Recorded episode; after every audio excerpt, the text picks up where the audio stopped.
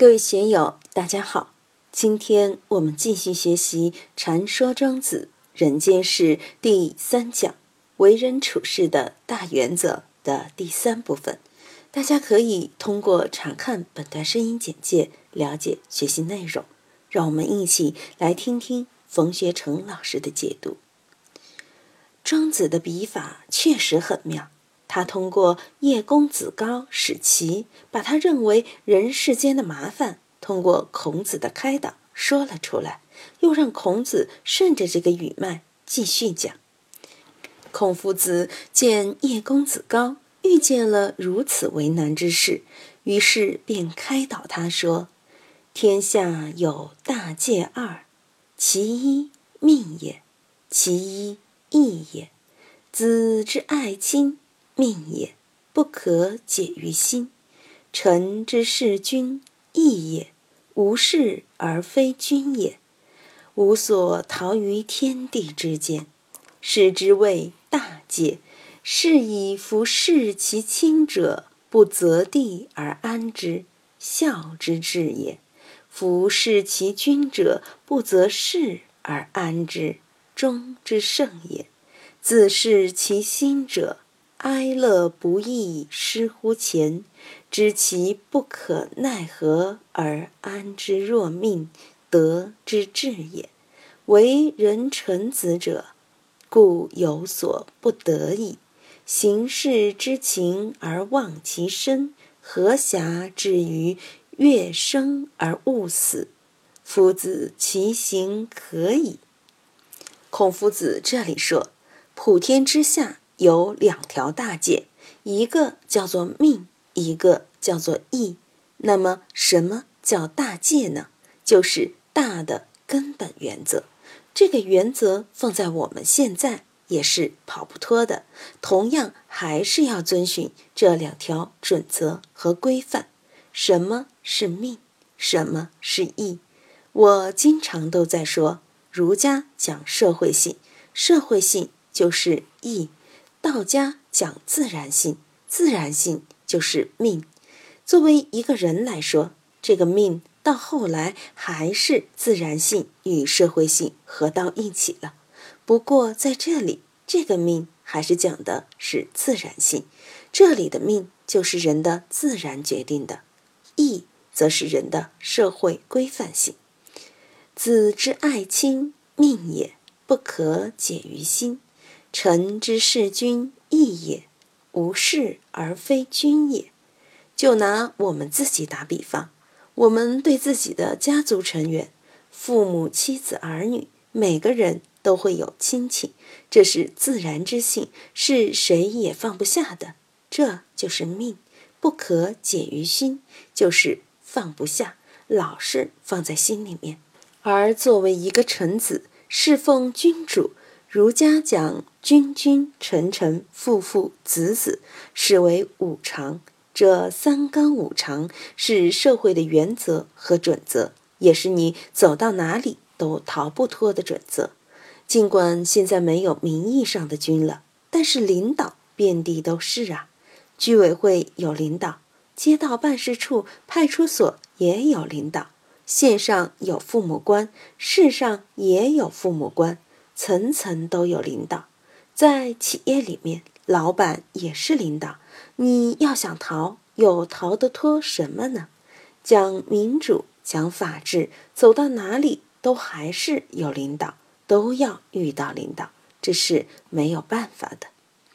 无所逃于天地之间，是之谓大戒。当然，这里是庄子以孔夫子的话来表达自己的思想。道家通过孔夫子的表达，实际上也承认了这条准则。庄子的思想被人称之为避世之学，因为他讨厌这些原则，不愿意被这些原则和规范套住，所以。他要遁世乃至出世，你要遁世出世可以，但是只要你还参与这个社会生活，这个所谓的纲常就是原则，你就是跑不脱的。后世儒家就最喜欢庄子里的这一句：“无事而非君也，无所逃于天地之间。”宋明理学还把这句话大加发挥。当然，这是为统治阶级、为皇权服务的。我们这里有喜欢道家的学员，说他最讨厌的就是这一句。我们也很讨厌啊，但这是客观事实。比如在家庭里，如果爹妈经常把我们管着，抱鸡婆一样整天守着，我们就会不安逸，因为做子女的都不愿意父母整天唠唠叨叨的。但是这个事情是无所逃于天地之间的，那是你的父母嘛。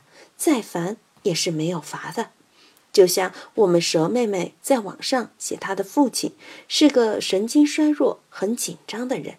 蛇妹妹不是本地人，怀了孩子后，他父亲马上就全方位考虑了，这怎么办哦？以后娃娃有没有准生证，户口又上在哪里？考虑自己家里的人还不算，还要帮着人家考虑。说远房亲戚的一个侄子，平日里很匪气，现在出去打工，惹事了怎么办？惹事后可能要被人打断脚杆的哦。打断脚杆了，连媳妇儿就找不到了，又该怎么样？这些人就是这样，每天都在那里天远地远的想。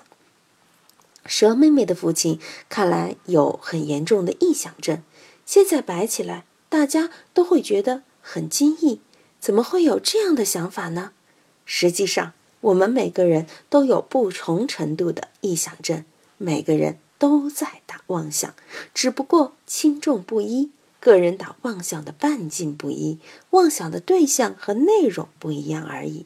不管你怎样想，上面一节已经说了：天下有大戒二，无所逃于天地之间。这就是一个根本原则，在中国历史上，如果遵循了这个原则，哪怕是委屈，哪怕是麻烦，总的来说都会比较太平。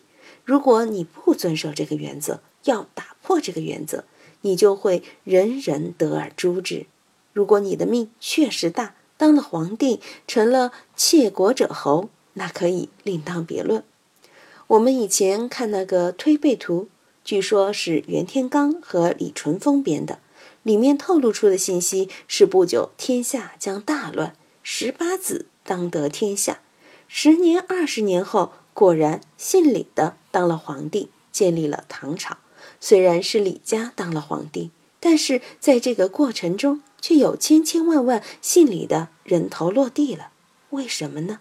有了这个传闻之后，姓李的人就开始相互琢磨了。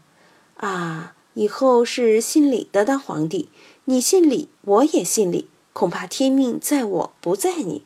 于是好多人就这样去冒险，结果被逮住之后，咔嚓一声，脑壳就没有了，又换一个脑壳一样的又没有了。黑马先生在他的博客上贴了一些帖子，有一则说四川人过去做皇帝梦的有很多，从解放前到现在。出现了好多个皇帝，黄泥把脚杆推起鸡公车，找到一个破庙子就登基，这可不是笑话。正儿八经就有这样的人，甚至还三宫六院都封齐了。文革期间，我就知道好几个这样的皇帝被抓了。